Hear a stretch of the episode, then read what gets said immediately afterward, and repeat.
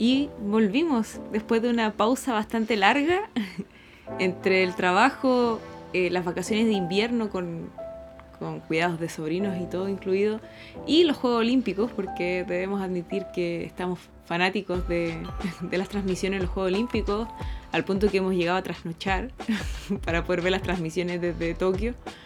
Eh, por fin nos ordenamos y estamos aquí con el tercer episodio de nuestro podcast Mientras acaba el mundo. Carlitos, ¿cómo estáis? Bien, bien. Aquí viendo cómo nos va con este podcast. ¿De qué se va a tratar este?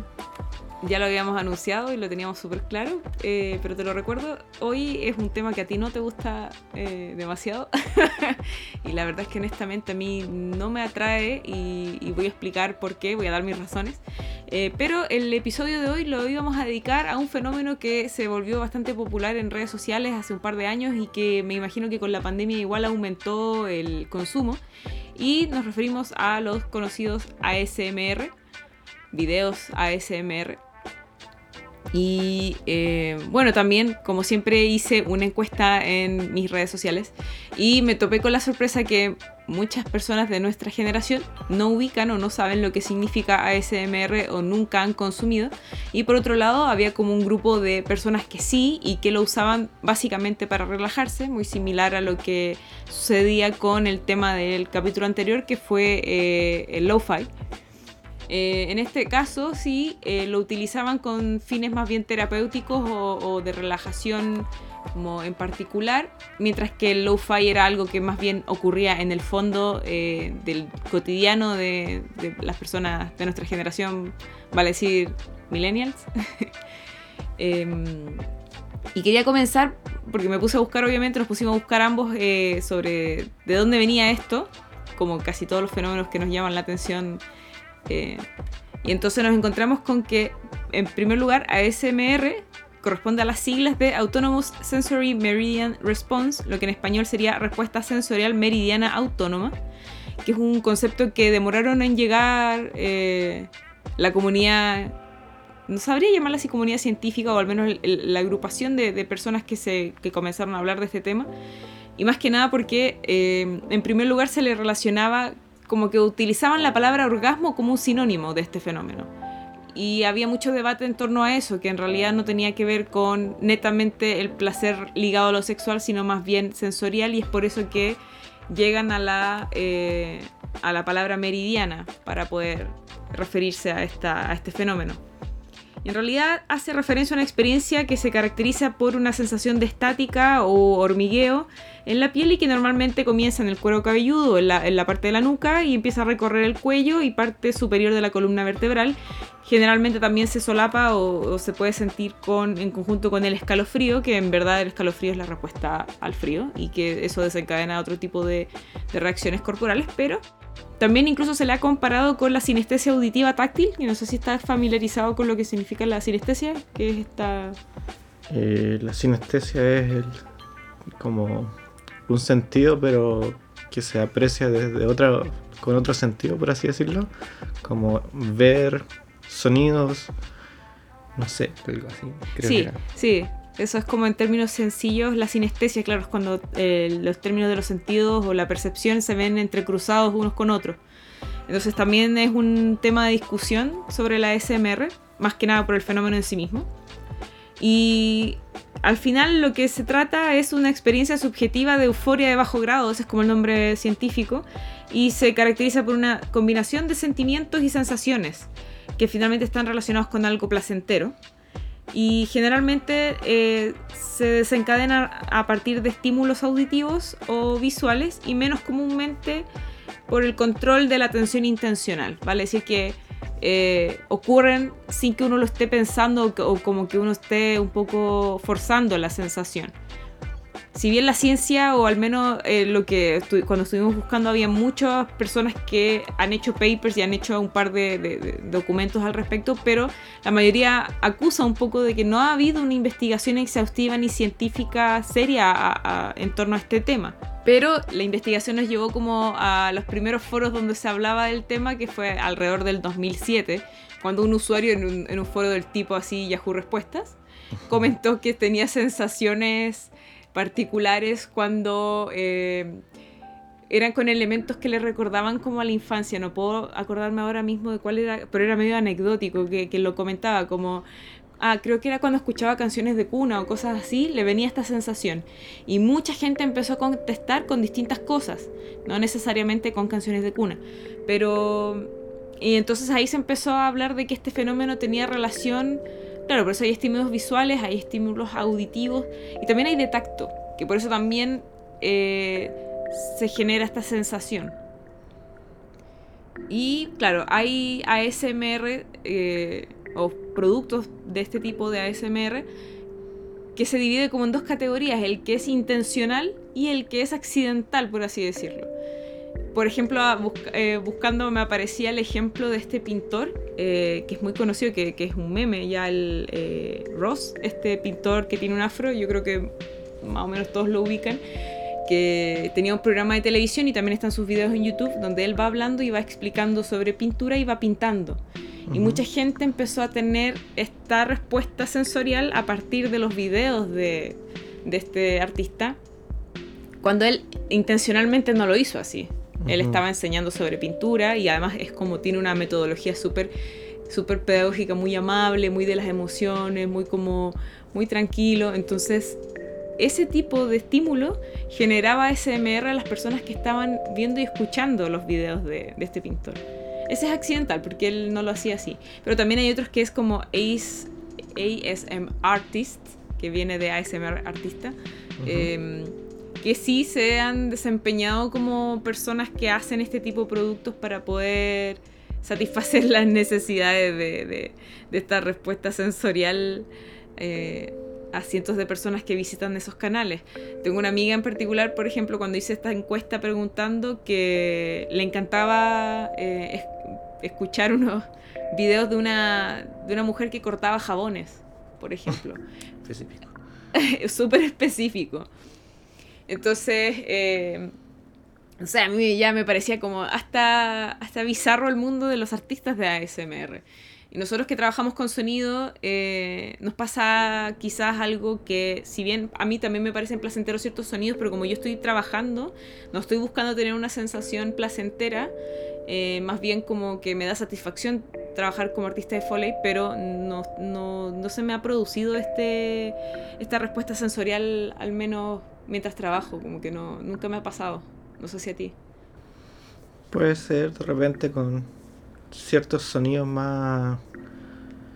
No sé, los sonidos que pueden generar más SMR, no sé, cuando alguien abre, una lata de algo, sea, cerveza, sea bebida, ese sonido igual es, te genera un poco esta sensación de escalofrío, pero también existe, no me acuerdo, tú me habéis comentado cómo se llama, como el ASMR, pero que no les gusta a la gente. Ah, vamos a hablar de eso también. Ah, me estoy adelantando. Pero no, tranquilo, está bien. Dale. De también cuando la gente come, que yo siento que ese es un ASMR muy común de encontrar en internet.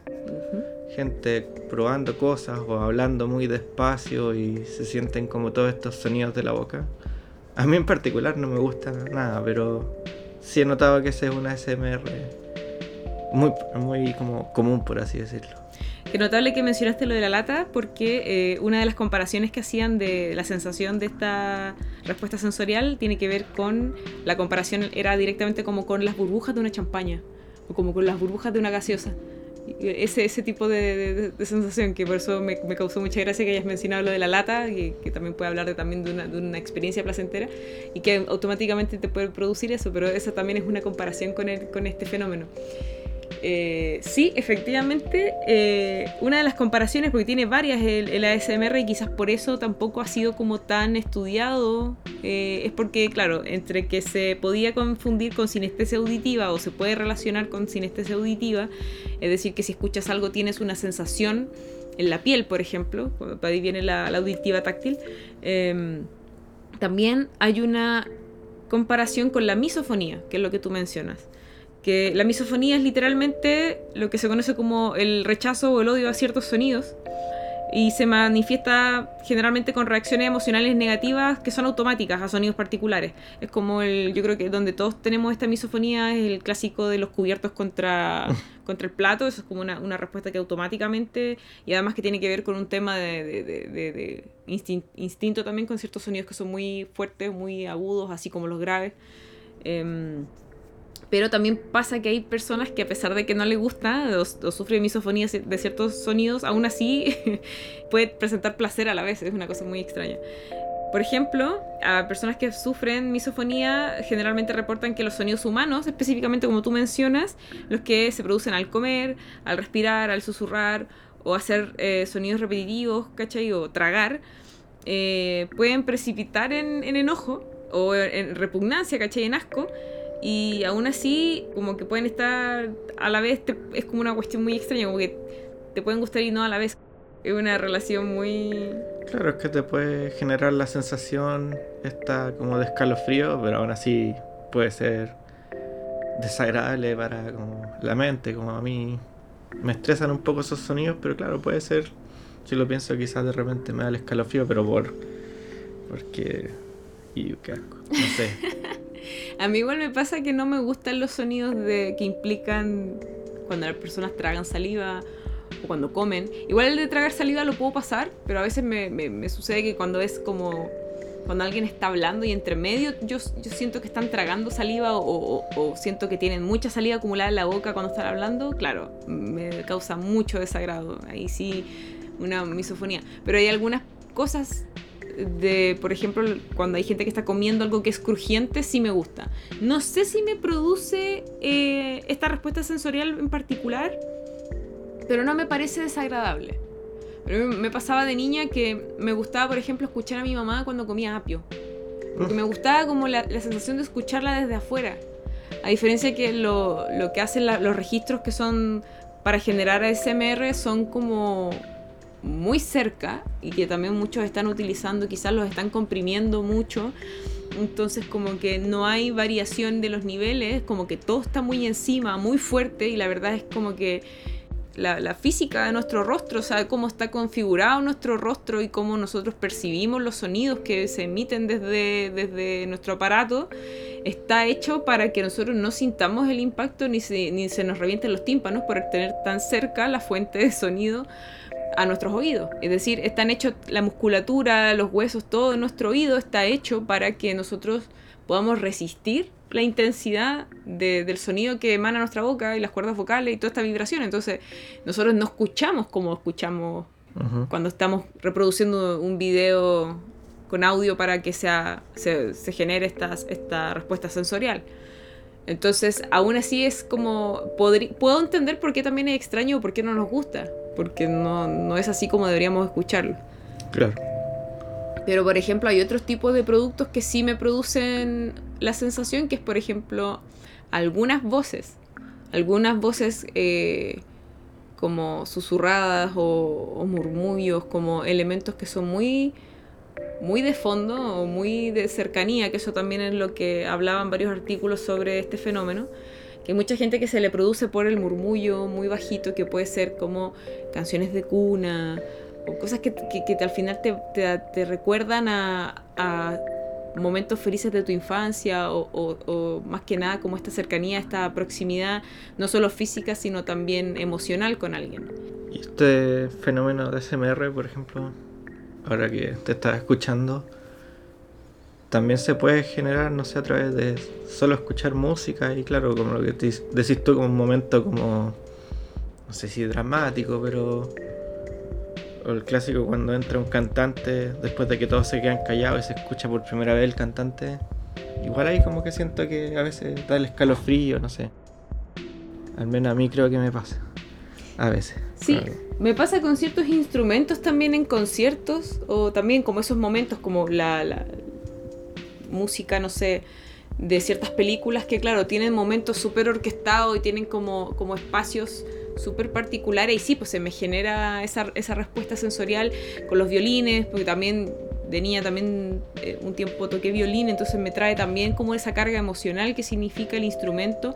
O ahora, por ejemplo, viendo la gimnasia o las Olimpiadas, eh, ciertos sonidos que tienen que ver como con los gritos de, de, los participantes, el sonido de los aplausos, a mí inmediatamente me genera esa respuesta sensorial, por ejemplo. Ver la emoción de un deportista y escuchar los aplausos. Eh, los gritos de alegría, todo eso, a mí más que aparte de la emoción de que a veces lloro porque me pone muy emocional las competencias y todo eso, me genera una respuesta sensorial y me da esta, esta sensación de hormigueo en la espalda, en el cuello me pasa con la música también. Yo creo que eso es un ejemplo también porque así como existen estos artistas que hacen videos para conseguir esta respuesta sensorial, también hay música hecha para esto, para conseguir esta reacción. Incluso se ha utilizado en cine y en televisión este recurso, pero sí o sí, si es que hay alguien que no lo sabe, es bueno saberlo, eh, lo que hace generalmente las personas que crean contenido para generar esta respuesta sensorial también se, basa mucho en lo que es la audición binaural, que responde a cómo nosotros, o sea, el, nombre viene de, cómo nosotros escuchamos como seres humanos, que tenemos dos oídos si, se quiere como compararlo, somos estéreo, escuchamos diferente información por ambos canales auditivos, pero nuestro cerebro se configura rápidamente, nosotros no alcanzamos a percibir cómo es que se configura, pero rápidamente cuando llega esta información al cerebro se da una, una, una respuesta como al espacio donde nos encontramos, tridimensional, o sea, podemos percibir de distintos oídos, pero a la vez esto como que entra a nuestra cabeza y sabemos como de dónde viene y, y que corresponde al mismo espacio donde estamos. Claro, que creo que yo no, sabría si decir que es diferente información, pero sí lo que intenta retratar el binaural al recrear la cabeza es que la misma información llega a distinto tiempo por justamente las formas de la cabeza y todo, y eso te da la... Te, te logra crear esta espacialidad y saber de dónde viene un sonido, si viene desde la izquierda, la derecha, de adelante o de atrás incluso. Pero yo creo que ambas se complementan también, puede ser distinta información, como lo que se... que si yo estoy escuchando para un lado y tengo un, un espacio sonoro, pero mi otro oído está hacia otro lado, estoy escuchando distinta información, también puedo escuchar un mismo fenómeno que se traslada en un espacio y va, va a aparecer de un lado a otro. Ah, no, sí, pues que lo que llega es como un sonido en particular, no sé, un perro ladrando que está allá a la izquierda, va a llegar más rápido a tu oído izquierdo. Ah, claro. Y después, de que son milisegundos después, va a llegar al, otro oído. Claro, y por eso tú puedes deducir que viene de, un, de un lado y no del otro. Y el cerebro automáticamente deduce eso. Claro. Los registros que se hacen binaurales generalmente, claro, son dos micrófonos que están más o menos ubicados a la misma distancia, más o menos, de lo que se. de, lo, de la distancia que tienen nuestros oídos, nuestras orejas, y además eh, se colocan en, en, estructuras que sean más o menos similares a la oreja misma, al pabellón auricular, para poder reproducir el cómo el sonido eh, ingresa a, en este caso al micrófono. También existen la... ¿Cómo se llaman? ¿Tú, habías visto de esto? Em, el más clásico que se llaman Dummy Head, que es derechamente una cabeza como de un maniquí que le ponen micrófono en los oídos y con eso, claro, imitan lo más cercano a una cabeza humana, pero igual yo encuentro que es súper extraño andar con una cabeza, aunque sea de un maniquí, y colocarla en lugares como para grabar. Nosotros, por nuestro lado, invertimos en una forma de grabar binaural que igual me gusta harto, que son como unos audífonos, como estos típicos audífonos. Que de hecho no recomendamos en general, que, que no son muy buenos, pero para este caso sí, que son los... Claro, esos que vienen como con una gomita y uno se las puede meter así mucho al oído y te aíslan bastante. A mí en particular no me gustan porque, claro, queda muy cerca del tímpano y te puede generar problemas. Pero la particularidad de estos audífonos es que tienen micrófonos también. Entonces ahí nos ahorramos la cabeza, el dummy head, utilizando nuestra propia cabeza como. ¿Cómo llamarlo? Como el medio. Como el soporte. Claro, medio. para generar estas distintas eh, sonoridad en cada y funciona bastante bien. Claro, si vas a escuchar algún audio o video que venga con ASMR y que diga que está registrado con técnica binaural, siempre debes ponerte audífonos, si no, no vas a percibir la diferencia. Si bien yo soy de las personas que no usa audífonos cuando está reproduciendo algo en su casa, porque la verdad es que eh, para mi pega sí uso audífonos y son audífonos que, que son, que, ¿cómo, ¿cómo se llama esto? De auricular que cancelan el sonido exterior, el ruido exterior. Entonces está mi oreja completamente adentro del, del audífono. En general cuando no estoy trabajando en sonido directo en terreno, estoy sin audífonos, para darle también un descanso a mis, a mis oídos y a mis orejas, que entre la mascarilla, los audífonos, todo como que la oreja sufre. Y en general porque también uno tiende a subirle mucho en la intensidad cuando está con audífonos. por eso también no es recomendado usar este tipo de audífonos que van dentro, que como que van directo y además que como no tienen cancelación de ruido, generalmente uno tiende a subirle más, sobre todo si va en espacios ruidosos. Entonces, a la larga eso va generando mayor deterioro y probablemente va a acelerar el proceso de eh, ¿cuánto se llama? De sordera. De sordera o hipoacusia, creo que es el nombre. Claro. Entonces, en mi casa en general trato de no usar y además tengo monitores, entonces escucho, literal, nosotros escuchamos como también el sonido funciona en el espacio. Pero para los efectos de este de lo que estamos hablando, de este fenómeno sensorial, es eh, necesario escuchar con audífonos. A modo de ejemplo, como yo no, no, no soy muy fan del, del fenómeno o de los videos de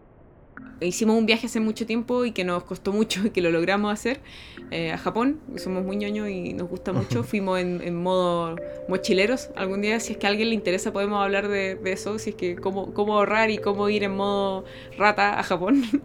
eh, pero nuestras amistades ya las tenemos chato porque hemos hablado tanto del tema como ha sido nuestro único gran viaje, ya como que deben estar chatos del tema. Pero si hay alguien que le interese y que quiere saber cómo, cómo se hace económicamente, ningún problema. Bueno, en este viaje, eh, una de las experiencias que tuvimos, fuimos a un parque de diversiones que se llama Fuji Q Highland, que está al lado del monte Fuji. Entonces fuimos a este parque de diversiones donde no había casi nadie. Y en una experiencia, en una como pequeña villa que había dentro del parque, era una villa temática sobre Gegege no Kitaro, que es una serie que quizás algunos han visto que, es sobre un niño que trabaja como haciendo exorcismo y trabaja con fantasmas. Es una serie que dan en el etcétera, en Metrópolis, cayéndose el carnet.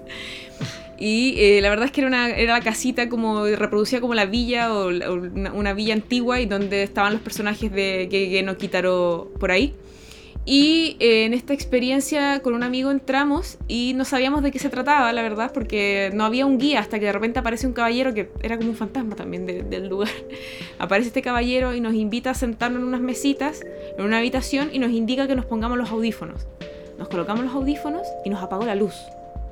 Y ahí yo dije como, no sé por qué me imaginé que iba a haber algo, que, que, iban a aparecer luces o, o, alguna cosa en el lugar. Como medio casa del terror. Claro, como una casita del terror. Y yo dije, rayos, porque a mí no me gustan la... No soy fan de las experiencias de terror. Entonces nada, entré eh, un poco en pánico, pero al rato se me pasó porque en verdad dije, no creo que aparezca nada porque el caballero nos puso literal en dos mesitas, mirando hacia la pared, con los audífonos no apagó la luz. Entonces de repente empezamos a escuchar una voz y lo que pasó fue que lo que estábamos experimentando era un episodio de la serie, eh, pero eh, con registro en binaural. Fue increíble porque literal yo creo que es primera vez que sentí ASMR porque escuchaba las voces que pasaban de un lado a otro, se escuchaban como, como mm, chasquidos, como electricidad, que, que, era como un poco el tema de los fantasmas, entonces se escuchaban pasos con estos zapatos de madera que usaba Kitaro. Entonces fue una experiencia increíble que yo jamás me lo habría esperado y, fue honestamente la primera vez que siento eh, ASMR con, una, con un producto que estaba hecho para eso. Porque honestamente yo he sentido esta eh, este fenómeno, pero a partir de elementos que también es un género de, todo el mundillo de ASMR, que tiene que ver con elementos que son ambientales. Y ahí sí yo, yo, yo, lo he percibido, pero así como con videos de gente comiendo, cortando cosas, o rascándose el pelo, o rascándose la piel, la verdad es que no, se me produce. Excepto con esa, yo creo que fue como el no, no estar preparada y, y, como no saber lo que iba a ocurrir y el haber estado oscuras, claro. Claro, también el hecho de, de alguna forma, perder un sentido te agudizó aún más el oído, el no ver nada. Son, a mí igual me gustan esas piezas que no sé cómo hacen, que oscurecen tanto que no se ve nada. De hecho, yo analizándolo después, creo que puede estar relacionado también con. Bueno, de por sí ya toda la puesta en escena y todo este registro binaural sí o sí iba a poder generar algo, yo creo, ya sea miedo o, o placer. Em, pero me pasaba de niña que yo empecé a identificar que me generaba esta misma sensación. Eh, por ejemplo, mi papá que se levantaba muy temprano para ir a trabajar, muy temprano, tipo 5 de la mañana. eh, y yo escuchaba del segundo piso eh, la cañería de cuando él se iba a duchar. Yo escuchaba el, agua correr y el, y el prendido. Y esos sonidos me generaban ASMR. Porque yo estaba acostada, calentita en mi cama, estaba todo oscuro y yo escuchaba eso y era como entre el, el- el saber que mi papá ya estaba de pie y que mi papá ya estaba en la casa, todo como que ya empezaba el día básicamente. Y por otro lado, el hecho de que yo no tenía que estar bañándome a esa hora en la mañana me daba mucho placer eh, y se me, me daba este escalofrío, así como los días de lluvia. Los días que llovía y, llovía tanto que sabíamos que no íbamos a tener que ir a clase, o el hecho de estar calentita en mi cama y escuchar que afuera caía el agua, me generaba eh, ASMR. Pero eran como sonidos constantes, yo eso fui- me fui dando cuenta. Me pasa también con el secador de pelo. No cuando yo lo estoy usando, sino que si alguien más lo está usando, me genera SMR. Eh, la aspiradora también, si escucho una aspiradora o algo más antiguo, una enceradora. Sonidos constantes, eh, pero ambientales. Como no cerca mío, sino que a lo lejos me genera esta sensación. No sé si tú tienes alguno que efectivamente te produzca. O simplemente no, te gusta eh, ninguno. Es que no sé si. No, sí hay sonidos que me gustan, solo que no sé si los he ¿Identificado? identificado, claro. Yo creo que me pasa igual seguido, pero claro, no. Creo que sé más, como hablábamos antes, cuáles no me gustan, pero. Pero sí, definitivamente hay sonidos, solo que no lo. Como es- no te podría decir cuáles exactamente. Yo leía de personas que, por ejemplo, ¿por qué le gustan los videos ASMR de susurro o, o de acciones que son como relacionadas con el, con el tacto, con el cariño? Era, por ejemplo, tenían que ver con acciones que tenían relación directa con cuidados personales. Entonces, por ejemplo, el corte de cabello. Les gustaba el sonido, les producía ASMR, el sonido de las tijeras, que la, la- persona que te está cortando el pelo te está hablando al lado, como algo como muy, muy íntimo, muy, muy cercano. Eh, también incluso habían algunos que tenían que ver con, eh, con revisiones médicas. Como los doctores y doctoras en general tienen un, un ritmo y un tono de voz muy tranquilo eh, y te están examinando. Es como, no sé, a mí no me genera SMR, pero sí puedo entender por qué a las personas les pasa. No sé, yo de niña, como me enfermé varias veces, tenía problemas respiratorios, yo siempre recuerdo cuando el médico te pasa este... Ay, este instrumento no me puedo acordar el nombre, pero es para escuchar tu respiración, tu, tu latido, y lo pasa por delante y después lo pasa por atrás. Y, y siempre me acuerdo de mi médico, era como 12, ahora 12, 12. Era una cuestión tan como sutil, tan suave, que puedo entender por qué a la gente le, le produce ASMR. A mí no, porque está vinculado a algo no tan bueno. Pero puedo entender por qué hay gente que le causa... Sí, no recuerdo si mis médicos habían sido tan suaves. Tampoco eran pesados, pero era como. Siento algo normal. las, no voces, las voces Pero sí. bajas sí me, me relajan mucho, yo creo que algo muy natural. Eh, no me producen ASMR, pero sí eh, es increíble lo mucho que te calma. Que alguien tenga un- un- una voz relajada y, y- y tranquila. Entonces, generalmente, claro, los médicos, al menos que yo recuerde, tienen esa forma de, de tratar y por eso puede ser que hay gente que le gusta como todo lo que está, lo que involucra una atención médica. Claro. No hacia el dentista, que yo creo que Ah, el sonido de las, de las máquinas. los dentistas es otra. Otra especie de médico. Pero claro, es como eh, la cercanía que genera y, y lo relajado que tienes que estar para estar en ese ambiente, un poco es lo que... No, y finalmente yo entiendo que es como la idea de intentar eh, como generarte también una especie de recuerdo escuchar estos sonidos, como claro, recordarte cuando hay el médico o, o esta sensación que tenías tú cuando se despertaba tu papá, al escucharla ahora como igual tiene un poco de recordar algo. No así, yo siento, no sé, volviendo a cuando eh, la gente graba estos sonidos como de comiendo.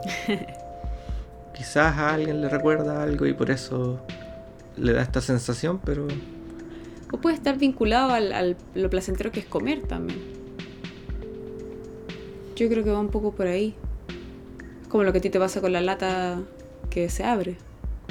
Con ganas de beber algo. Tú siempre, has- siempre has sido como bueno para beber agua, bebida, jugo, lo que sea. Como que siempre eres sediento. Entonces, yo creo que está directamente vinculado al sonido de una lata abriéndose a beber. ¿cachai? Claro, así como cuando uno saliva también puede ser. Exactamente. A mí me pasa lo de la salivación mucho con todos los productos que son encurtidos. El vinagre en sí mismo, eh, los pepinillos. Por eso más que los videos de SMR hay uno que es muy hay- de unas chicas que es muy popular que es una, una chica afroamericana que está comiendo pepinillos y son unos pepinillos gigantes. Y suena horrible para mí eh, cuando precisamente una vez que lo masca empieza como la saliva, se siente que está ella como luchando entre, entre el vinagre que se sale del pepinillo y su propia saliva. No me gusta. Y ahí por eso yo te digo que puede estar combinado un poco lo placentero con lo que no nos causa placer. No me gusta, pero a su vez me genera mucho placer el sonido del, de cuando ella muerde el pepinillo, porque a mí me gustan los pepinillos. Pero no me causa SMR, no se me eriza la piel, no me da todo este, no se desencadena todo este fenómeno Sí, no. sensorial. Pero sí me dan ganas de comer pepinillos, ¿cachai? Como- me dan ganas, como, todo, como te digo, todo lo que están encurtidos, como el chucrut, todas esas cosas, sí me dan ganas de comerlas, pero no me causan ASMR. Sí, no sé, ahora que estaba hablando más de comida, que yo creo que es algo que me gusta igual harto. Estaba pensando cuando yo grabo estos programas de cocina, y yo creo que un ASMR clásico que me da mientras grabo este programa es cuando tiran la fritanga, cuando tiran algo a Ah, freír. el sonido de la fritura. Ese sonido como clásico que cuando parte. Como justo el comienzo que yo creo que son como esas cosas también, la lata, que es como, Ah, como un evento muy breve. claro, como... Es- Y sí, pues y me pasa harto y bueno, después cuando pruebas la comida me da el, ¿cómo se llama? La, La misofonía. la misofonía, porque ahí también... claro, Porque claro, cuando nosotros estábamos trabajando y estábamos con un micrófono y estábamos escuchando así en HD. en HD y directamente al oído. Pero sí, yo creo que claro, cuando cocinan, yo creo que ese es un sonido, ahora que lo pienso, y que puede ser que me recuerde a mi mamá cocinando, que yo siempre le preguntaba qué estaba haciendo y siempre me decía un sofrito de cebolla nomás, pero siempre partía como con ese sonido y el olor después. O del, o del maduro frito, el, el- el plátano, cuando está en el sartén. Claro, también, sí, sí, creo que eso también me gusta tanto la fritura, pero yo creo que ese es un sonido que probablemente entre ASMR y salivación también. También salivo harto mientras grabo esas cosas. Me imagino. A mí las cosas que crujen me gustan de, de com- Mm. de- en términos gastronómicos de comida. Eh, el creme brûlée cuando se rompe. Yo no como creme brûlée en general. No, no es algo que pueda consumir por el tema del azúcar. Pero sí cuando veo alguna película o, o escucho a alguien que golpea el caramelo. Ni siquiera tiene que ser creme brûlée. brûlée, Puede ser una, una superficie crujiente de, de cualquier postre o algo así. Eso ya al tiro me genera. Eso sí puede producirme SMR que así como el sonido de, que algo que cruje o partir un chocolate. Yo me acuerdo de los comerciales de la televisión así como Costa, ¿cachai? Como el Costanús. No sé si es Costanús efectivamente, pero uno de estos chocolates me acuerdo que se cortaba y además como la imagen en, así no sé cuántos cuadros por segundo. Y el sonido de eso quebrándose sí me producía ASMR. Ahora tendríamos que analizar críticamente si efectivamente era un chocolate lo que partían o no, pero... Ah, probablemente pero, no. Pero al menos la mezcla de la imagen con ese sonido, claro, uno, Sí. uno pensaba que... Probablemente sí, quién sabe, pero... Mm. Sí. También, claro, tenemos eh, como por otro lado los sonidos que no nos gustan súper claros también, como y que también son medio como hay gente que le gusta y otros que... eh, eh, por eso también podría ser un fenómeno estudiar que, que no es algo universal, es algo sumamente relacionado con la, la- la emoción y algo personal. No algo que uno que esté como... eh, ¿Cómo se llama? Pensando en qué te va a generar para hacer, sino que uno lo va descubriendo con el tiempo. Así como me ha pasado con mucha gente que cuando le he comentado que me gustan ese tipo de sonidos constantes me dicen como, pero qué desagradable. Y yo digo, pero la verdad es que a mí me gustan bastante, no, no sabría, no tiene una explicación lógica. Pero desagradable, o sea, quizás ¿Sí? no te gusta, pero tampoco lo considero así como desagradable, no sé. No sé, pues hay personas, como te digo, hay, hay gente que de verdad disfruta escuchando ASMR, o sea, videos que son hechos como para generar ASMR y que tienen que ver con comer o tomar o mover cosas, objetos o las uñas. He visto, en esta investigación tuve que desgraciadamente ver y escuchar videos que tenían que ver con sonidos de uñas, de, gente que usaba uñas postizas o tenía las uñas muy largas. Y la verdad es que a mí me causaba mucho estrés, mucho estrés. Y porque también hay una cuestión eh, de tacto relacionada. Yo detesto tener las uñas largas y me carga que se me metan cosas debajo de las uñas en particular. O sea, puedo soportarlo también en el sentido, por ejemplo, cuando estoy plantando algo o, o muevo la tierra o cosas así, como que puedo aguantarlo en ese momento y después me tengo que lavar las manos rápidamente porque yo sé que después de un rato me va a desesperar la, la sensación de, de tierra debajo de las uñas. Y es algo que descubrí que después a mi mamá también le pasa. Mi mamá no es buena amasando, no le gusta preparar cosas con las manos en la cocina porque eh, le desagrada la sensación de tener algo debajo de las uñas, como que se te meta algo. Y la verdad es que a mí también me pasa mucho con, con el trabajo y, con los teclados sobre todo. Tener las uñas largas y sentir que mis uñas como que raspaban las teclas es un sonido que me desagrada mucho. Si bien no es terrible, pero a mí me causa mucha misofonía. Y entonces al final como que descubrí que todas las cosas que están relacionadas con las uñas me incomodaban mucho sonoramente. No así visualmente, encuentro hermoso el trabajo de los que se hacen ahora como de, de diseño de las uñas, los encuentro muy lindos. Yo no puedo tenerlo. me estresa un poco, pero se ve muy bello. Así como el sonido del plumavit. Cuando se está cortando el plumavit o lo, o lo pasas a romper, también me desagrada mucho. Así que a mí me da lo mismo, no me, No, no. me genera ese pero tampoco es como. no, Eh, eh, hincha wea, sí, pero, pero tampoco es como. no lo soporto. Me genera mucho rechazo. Incluso soporto más los globos, el sonido de los globos cuando los están apretando. Creo que puedo aguantar más ese que el del plumavit que se está cortando. Es como horrible.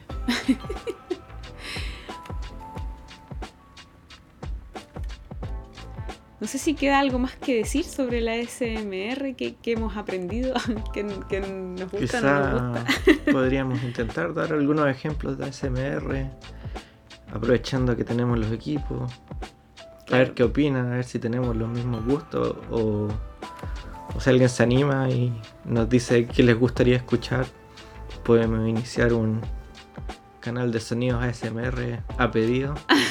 Igual me entretengo y a veces uno no es tan creativo y hay gente que quiere escuchar distintas cosas. No sé, ahí la dejo.